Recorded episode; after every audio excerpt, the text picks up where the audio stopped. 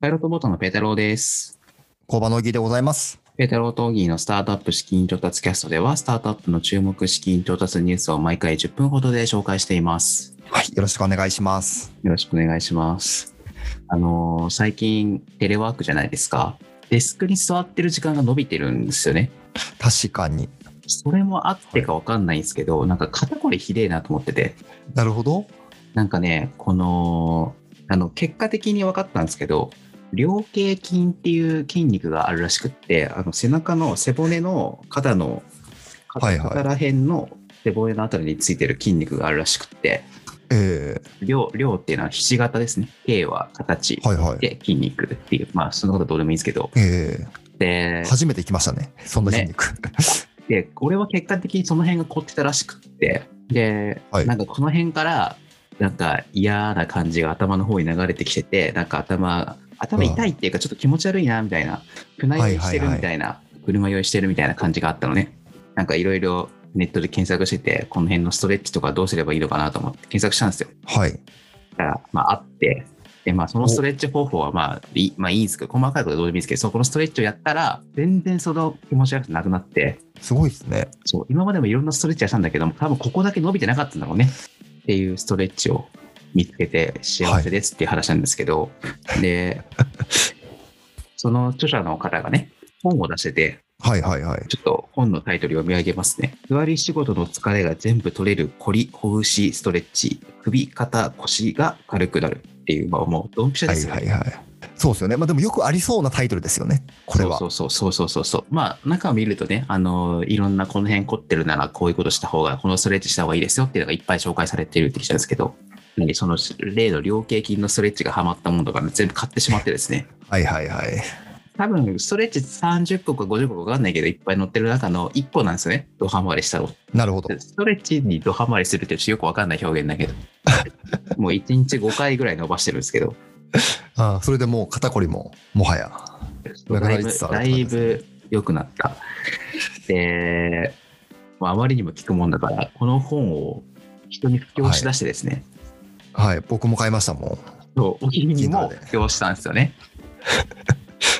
現代社会っていうか、まあ、僕の付き合う人種において、肩こりとかない人いないんですよ、多分デスクワークで。いないっすね。そう。とするとね、もう全員に刺さると、この話。しかも、みんななんかあの、同じようなタイトルなんで変えずじまいなんですよね。 ああ、なるほ あどね。の、そう肩こりしかもね、はいはいみたいな。そうそう。しかも俺の体験がさ、なんかその、その量形筋っていう変なところを伸ばすストレッチだからさ、あんま聞いたことない方法なんだよね。確かに。これがさ、なんかその、よく、よくあるストレッチなんか、はい。肩甲骨剥がしとかね。いや、絶対高校生の体育の時間でやってたでしょ、これ、みたいなさ。はいはい、とかだはっい。たらあんまり聞かなかったと思うんだけど、俺がその変なストレッチを教えるもんだから、みんなね、興味を持ってくれてるわけですよ。そうなんですよ。で、布教をするっていう。そうなんですよ。買ったんですけど、僕は Kindle で。はい、 Kindle で買って、まだあんまり読めてないんですけど、あの、はいはいすごいいいって言うから、妻にも勧めたんですね。はい、はい、はい。でも、そうあ思っのてスコアか。デスクワーカーなので、はい、はい、はい。結構肩こりとか、ストレッチには関心があるというか、やりたいなって言ってたので、はい、はい。勧めたんですけど、Kindle って貸し出せないんですよね。まあ、そうだよあね、のそれはね。はい。そこはちょっとネックだなっていうのがあって、物理の本買えばよかったなっていうのを今更思ってるようなああ、なるほどね感じ。ですね。なるほどね。えでもね、はい。あの、俺はこの本は Kindle で持ってるんだけど、Kindle の方がいいよ。あの、物理の本だとさ、開くの大変じゃん。これで置いとかなきゃいけないじゃん。ストレッチするんだからさ。確かに。で、Kindle っていうかタブレットなら当然ポンって床に置いておけるじゃん。間違いないですね。やっぱね、ストレッチ系の本はね、あの、Kindle っていうか、あの、電子書籍の方がいいです。確かにな。そうですよね。それは便利なんですよ。iPad とか見れる。るので。そうそうそうそうそうそう。えーさっき、今日調べてたらね、Kindle の本貸し出せないのかって言われて、なんか、はい。ちょっと昔の話を思い出して、あ Kindle の本貸し出せるみたいな話が聞いたことがあって、でさっき調べてみたらね、なんか日本にはないんですけど、アメリカでは使えるらしいですね、この機能。なんでだよっていうね。すごいいい機能ですけどね。そうみたいな。例えば僕がもう本持ってます。ね、オギーにこのストレッチの本を貸し出しますと。はい。で、最長2週間だったかな、貸し出せるんだけど、ええそのまあその間貸してるから僕は見れないっていう。まあいいですよね、それは。まあでも、漫画とかね、これやってたら最高だよね。最高ですね。まああの、プロバイダーの方はちょっとあれだと思うはい。漫画は確かにな。継続して読むみたいな、なんか、まあありますけど、あんまりないですもんね。まあね読み一回返すみたい読なんとこだろら、ね、なんか読み返したくなったら買ってよっていう話あるかもしれないけど、基本一回読んだら終わりの漫画も多いからね、そうですね。っていう、最後の最後だけね、ちょっとテクノロジーっぽい話だったけど、はい。ストレッチの話でしたもんね。もうね、ほぼストレッチの話だったね。皆さんも両頸筋ほぐすといいですよっていう、はい。違うっていう、ね、そういうまとめじゃないっていうね。はい、じゃあ本題の方行きましょうかね。はい、このポッドキャストでは先週あったスタートアップの調達ニュースをバババーっと紹介していって、その中から気になるニュースをさらにピックアップして、あの、紹介したいと思います。はい、じゃあ1件目、えー貸付型クラウドファンディング、クラウドクレジット。貸付型のクラウドファンディングですね。まあ、よく、よくあるやつっていうとちょっと怒られちゃうけど。副業マッチングプラットフォーム、アナザーワークス。副業をしたい人と企業をつなぐプラットフォーム。副業はしかもあれですね、あの、サブワークの方じゃなくて、ダブルワークの方ですね。ダブルワーダブク、ルワマールクマルチワークか。はい、1億6000万円調達しているそうです。次、障害物検知、実用者 FMCW ライダーかな。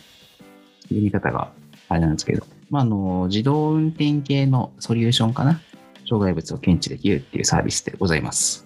はい。次、自立高校技術開発8ノット。これもロボティクスっていうかモビリティ系のサービスかな。水上モビリティのロボット化をコンセプトにしたえーサービス開発をしているそうです。はい、次。これはちょっと気になっているんですけど、えっと、モバイルバッテリーシェアリングチャージスポット。株式会社インフォリッチさんが23億円の調達。大きいですね。おお。めちゃめちゃ大きいですね。そうですね。ああ、これ、株主が、なんか、すごいお金入れる VC がいるっていう感じではないので、23億をなんか平等に入れてるようなイメージなのかな。ちょっとわかんないですけほどう、まあいいや。で、サービスはスマホ充電器のチャージスポットっていう、まあ、なんか最近よくコンビニとか、ああとカフェとかにもあるかな。あ。あ、見ますね。ドトースルマとかホの見ま充すね。電、はあ、そうだよね、い。そのスマホの充電器の貸し出しはい。レンタルやってるやつで、ドコモのシェアバイクとか、はいはい。最近東京っていうか渋谷ら辺だと今、ループとか、うんあとチャリチャリっていうシェはいア、はい。シェア自転車のスマホ充電器版みたいな感じで理解すると分かりやすいかな。ああ、面白いですね。そっか。持ち運べるってことですね。まあ、まあ結構大きな調達をしていますっていうところで。で、実はですね、これ、あの、全然、あの、苦情、 苦情っていうか、あれじゃ、あの、マイナスなことを言うわけじゃないんですけど、僕はよくわかんないところが正直ありまして、ええっていうのは僕は結構充電魔なんですよね。はいはい。充電されてないと気持ち悪いみたいなうんうんうんうん。のもあるんで、あんまり70%切るとかないんですよ。あ、そうなんですか。すごいですね。で、70%切るときって、もう絶対これなくならないという確証があるときじゃないと充電してるみたいな。旅先で、旅先っていうか、出かせ出先で急に充電しようみたいなのがないんで、そういう意味ではね、僕よくわからないっちゃわかんないんですよね。まあ、でも世の中には僕と違ってね、なんかその充スマホの充電が20%でも大丈夫な人がいるんですよね。そうですよね。世の中にはね、そうなんですよい。らっしゃいますから。僕がちょっとビビりなんで、ちょっとね、そういうことできないん ですけど。ボいギーや、はどう確かにあんまりわかんないですね。僕いいよ充電するは、派あの、比較的充電しない派なんですけど、こうあの、充電しない派なんですけど、めちゃめちゃ急速になくなるってことないと思ってて、家あ出かける前とかには、はい、普通に60%とか、はいはいそんなもんで行って、おまあ、例えばオフィスに行くじゃないですか、オフィスに行ったらまた充電すればいいじゃんみたいな、なんかそういう発想なので、マジでピンチだ、困ったみたいな時はほぼないっすね。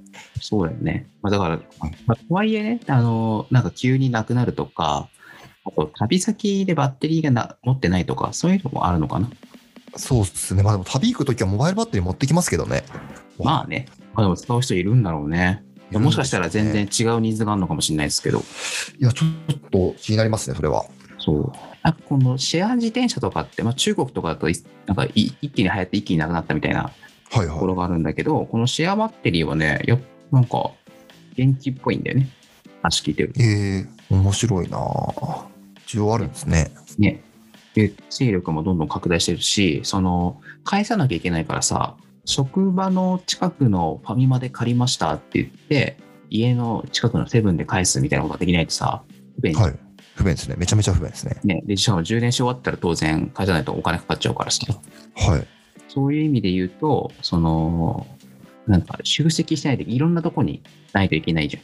そうですね。広げないといけないですね。そうそうそう。それで、まあ、広めるためにお金かかるみたいなのもあると思うんだけど、最近これ元気で、ちょっと面白くなってるんですね。あの僕の友達とかも充電、こんなん借りれるから充電器なんか持ち歩かなくていいじゃんっていう人もいましたね。ああ、そうなんですね。あじゃあ需要はあるんですね。確かに。そうそう。逆に、あそういう発想もある。